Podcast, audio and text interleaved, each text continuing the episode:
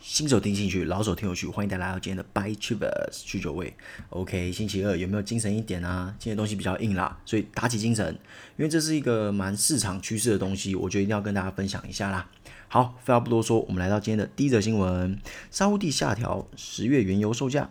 油价大跌，沙乌地阿拉伯下调十月的原油销售价格啦，因为需求低于疫情前的水平嘛，就是说供需嘛，所以说纽约油价今天扩大在每桶四十元以下的跌势啦，算是跌破四十元的这个，我个人觉得算是支撑点啦。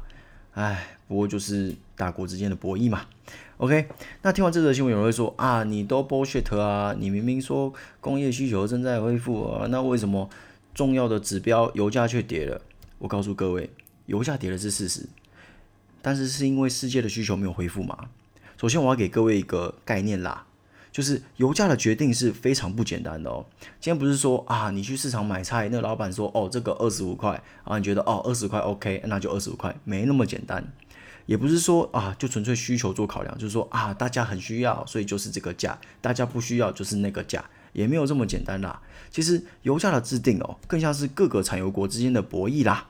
也就是说，对我来说，油价是一个掺杂政治问题的经济问题，是非常复杂的东西啦。就是这是一个美国在玩的游戏，俄罗斯也在玩的游戏。这个 table 还有 OPEC，就是很多人啊，这个油价其实是怎么讲，一个利益分赃的结果啦。我觉得我们在说今天的油价问题之前啊，我觉得我们可以先有一个诶前情提要。那这个前情提要，我觉得我们可以从二零二零年的石油价格战说起啦。那这价格战是怎么来的嘞？就是原本在二零一九啊，各大产油呃产油国就有说，诶，我们要先减产，对。然后本来是预估就是减产一定的数额，就几百万桶，我也忘了，好像是五六百万还七六七百万，我忘了，反正就一个数额这样。然后因为新冠疫情的发展嘛，所以他们说，哎，那我们在第二季的时候再减产一百五十万桶，就是由原本二零一九年谈好那个数额再加一百五十万桶。但是后来因为新冠疫情的延烧嘛，持续的发烧，所以他们又说，哎，我们要不要就是本来只有减产第二季嘛，我们要不要延长到二零二零年一整年都减产？这样，于是说欧佩克成员国的部长啊，在三月五号晚间呐、啊，就举行非正式的会议后，发表这个声明啦，说他们会向欧佩克以及俄罗斯做这样的建议。但是呢，三月六号，俄罗斯拒绝。这个协议为什么嘞？因为其实俄罗斯一直都很不爽一件事情啊，就是说，哦，你一直限制我的产量，然后美国的产量又增加，一直挤兑我的市场份额，很不爽。就是我一直减，你一直增，哪有这回事？于是乎啊，欧佩克与俄罗斯之间一项为期三年的减产协议啊，以磋商破裂告终了。那作为回应。欧佩克决定取消对其自身产量的所有限制，也就是说，OK，你不减产没关系，我也不减产，看谁惨嘛。于是，二零二零年三月八号啊，俄罗斯与沙乌地阿拉伯产生了一次的石油价格战。这个沙乌地阿拉伯其实就是欧佩克的老大啦，就是说，哎，他说一就没人敢说二啦，就是这样。那这个叫价格战，我相信大家一定都知道啦。当时美国石油价格下跌三十四趴。原油价格下跌二十六趴，布兰特原油价格下跌二十四趴。我相信大家那时候新闻一定是哇，一直灌在你们身上，一定都知道啦，各大新闻一定都有报啦。而且啊，这又发生在新冠疫情时间，所以雪上加霜啊，以至于四月二十号出现了史无前例的第一次负油价。好，那我先给大家一个小观念啦。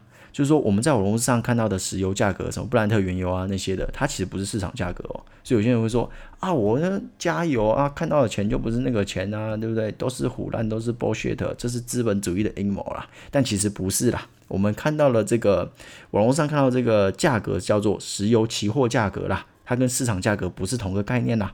所以这是一个基本常识，给大家嗯科普一下。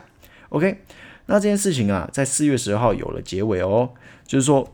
石油出口国组织与俄罗斯及其他产油国达成一个协议，就是说五月和六月啊，每天减产九百七十万桶。那七月至十二月嘞，每天减产八百万桶。二零二一年一月至二零二二年四月，每天减产六百万桶。然后在六月六号啊，石油输出国家组织啊啊，先说一下，石油输出国家组织就是欧佩克啦，及其他主要产油国哎都同意啦，同意什么嘞？将四月达成的减产协议延长至七月底。当然啦，受此影响啊，六月八号国际油价升至四十元以上，创三个月新高。有没有从负油价到四十元以上，这就是大国磋商后的结果嘛。OK，前提说完了，那我们来说说现在为什么开跌。我这边整理了三项主要原因啦。第一项哦，就是说石油需求逐渐复苏，OPEC 打算缩小减产规模啦。就是说目前 OPEC 就像我前面说的啊，每日减产是九百七十万桶嘛，有效期限到七月底啊。但是华尔街日报报道哦欧佩克代表指出啊，现在沙乌地阿拉伯及大部分参与减产的国家哦，都支持将减产量缩小到每日七百七十万桶，预计到年底为止。其实他们的看法很简单啦，就是有根据一些熟悉沙国想法的消息人士表示啦，他说啊，如果欧佩克倾向于减产抬价，我认为这无异于自杀，各产油国将争夺市场占有率，但低成本的产油国却自我约束，以免油价崩跌，着实难以理解。来跟各位报告一下哈，我们要有数字的概念嘛，页岩油就是说美国现在嗯主要的。生产的油是页岩油啦，它的成本价大约在三十六美金左右。天然产的天然产油国阿拉伯为五美金，其他中东国家的生产成本为十五美金。OK，所以说现在的油价说白一点就是让页岩油存活而抬升的啦。所以说对 OPEC 来说啊，稍微低一点油价其实没什么啊，而且如果能拉低油价，弄死一些页岩油公司，抢占市场份额，为什么不可？对不对？那第二个，我们来谈谈疫情供需和油价的关系啦。油价最近近期的高点是二零二零年的一月六号，呃，当时的价格是六十二点八美元。那今天的油价是三十九点二二，我看的时候啦。那国际能源总署 IEA 在二零一九年十二月的报告中啊，石油的产量是一百零一百万桶每天，而需求量大约是一百二十百万桶。那到底是不是这个一百二十百万桶嘞？其实差不多这个位置啦，因为我是上网看一些资料，他没有写的非常的精准，不过差不多这个位置。那国际能源总署在呃二零二零年七月的报告啊。石油的产量是八十六点九百万桶每天，需求量则是九十二点一百万桶每天。所以说啊，这个需求量大概比去年少了大约三十百万桶每天啦。那其实就很简单啊，需求下降嘛，那你自然油价可能就诶会下降。当然你的供给也稍微下降了嘛，但是其实这是一体两面的。然后再来第三，我们来谈谈展望哈。二零一九年，国际石油总署 IEA 就已经下调了对全球石油的中长期预测，为什么？主要几个原因。第一个，各国开始发展再生能源以及电动车的普及会成为趋势。第二个就是各个产油国啊，他们增产的趋势不变啦，就是他们会一直增产这样子。根据他们的预测，诶，这个增产趋势不变。这也就是为什么二零一九年他们要谈说，诶，要不要来减产啊？这样子，对，前因后果都有啦，对不对？OK，那。总而言之啦，就是基于这上述三个理由，造成了这几天的颓势。当然，一定是不仅仅这三个理由，一定还有一些美眉嘎嘎。不过我讲的是一个大方向嘛，我也不是什么专业的市场分析师啊，就是说以我们这些散户能获得的条件来做点功课。来告诉大家做点简单的分析嘛。不过依据需求的逐步恢复啦，以及产量和需求之间的关系，我个人是倾向俄罗斯当部当初公布的预测是，二零二一年数字会恢复到五十到五十五元啦，就是说石油的价格。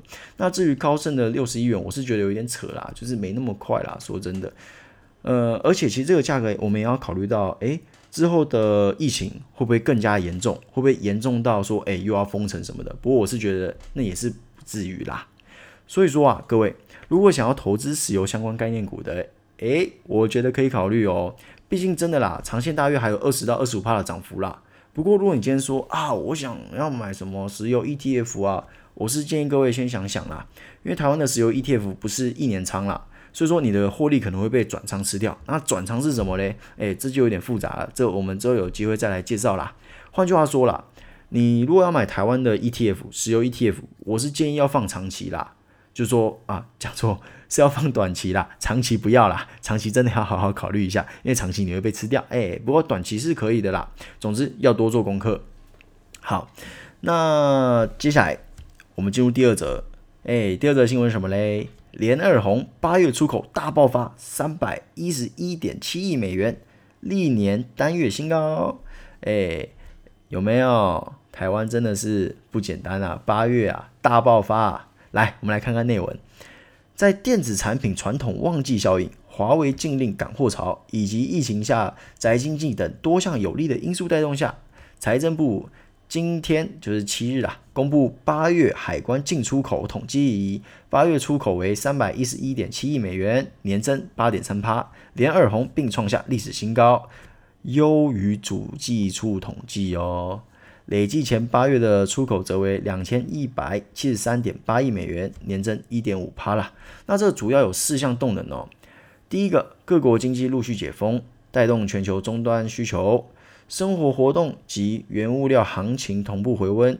其次，五 G 新兴商机及宅经济、哎，远端经济等无接触的商机持续发酵。各位，数字会说话，再加上现在国际线一直涨价了。航运这块我说了很多次，真的我都觉得我快像鹦鹉一样一直重复哦，航运航运航运的。但是我要跟各位报告一件事情啦，这则新闻出来，我个人是觉得获利空间真的不多了，因为啊会有如此的成长，真的是这次的疫情之外，还有这个双十赶货潮里面也讲过了，所以说等这波过了啊。出口势必不会再这么强劲了。其实主计处也有说，他们其实觉得明年会做一个修正啊，就是说可能不会有这么好的出口份额了。那现在国际航运价格是非常甜蜜的哦，就是很高很高，是前几个月的几倍哦。但是哪有东西可以一直那么爽的？要不是每天都圣诞节，圣诞老人每天发礼物，没有这么爽的啦。所以说，再加上各家航运公司啊，之后的运能势必会。回温的嘛，就是说，之前我跟各位报告过了，就是说，可能有些船啊，因为因应疫情啊，就自主降低自己的运能嘛，那之后都会慢慢的回来啊。那我告诉各位，等这些运能回来哦，价格势必要回跌的啦。所以说，各位要进场的话，我是可以加大家一个建议，趁各家航运公司还没公布财报之前，赶快进来，不然等财报公布了，我预期啦，八月一定是非常好看的啦。等八月财报公布，利多出尽，可能就要开跌了。因为我觉得第四季真的是很难说啦，就说价格能不能还这么甜，很难说啦。说真的，因为毕竟供需问题，对不对？你供给上升，需求下降，那你说价格还会维持在那边吗？我觉得不尽然啦。OK，第三则啊，川普啊，川普又要谈到你啦，有没有？第三则新闻是啊，固守白人铁票，川普对一六一九计划开刀，诶。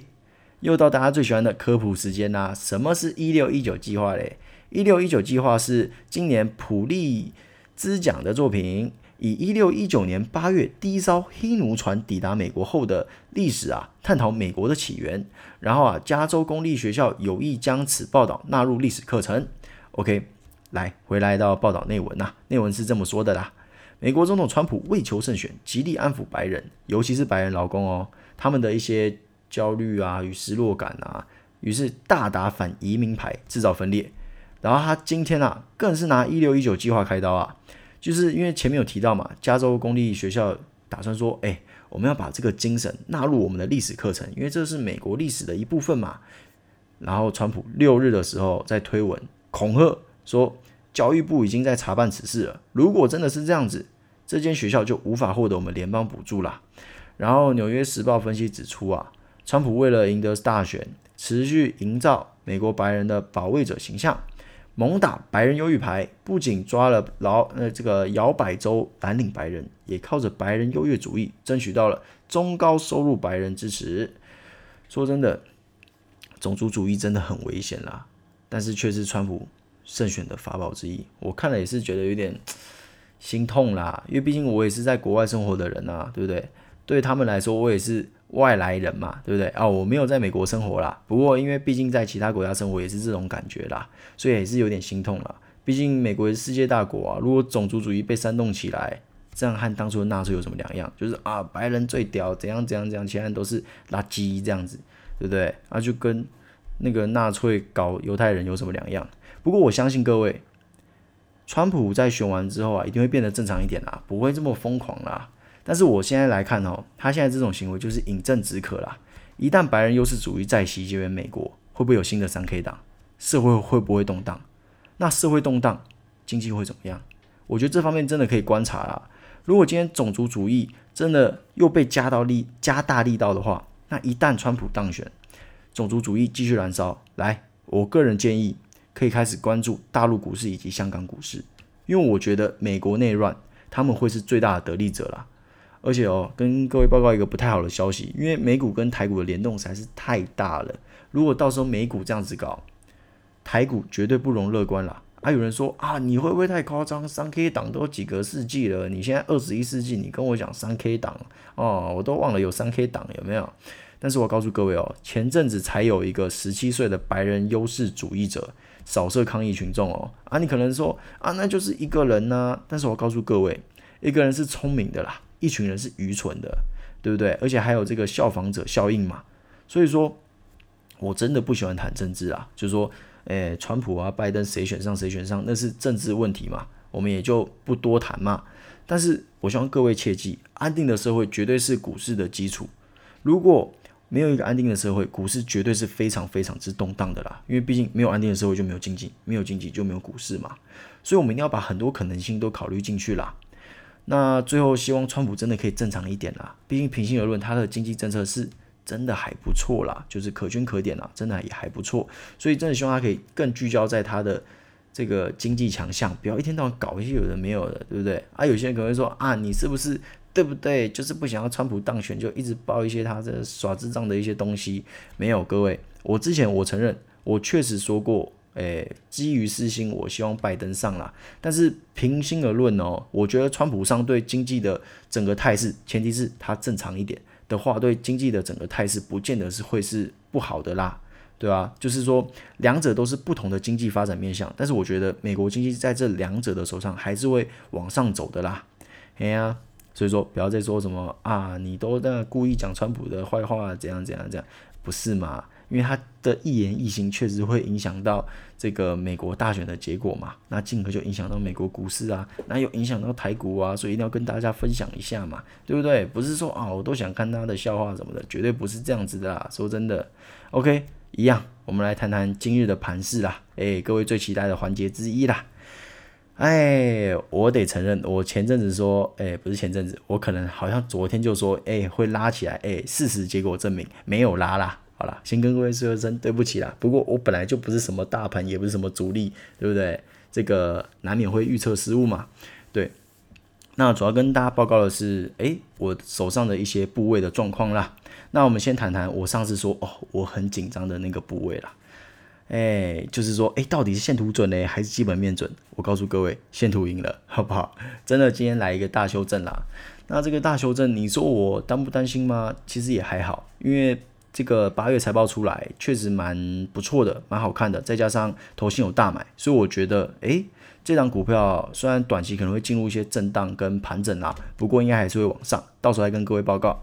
那至于其他的部位，原物料方面嘛，一如预期往上涨，航运也往上涨，好不好？各位，就是这几个趋势都跟各位说了啦，那就顺着趋势走就没问题啦。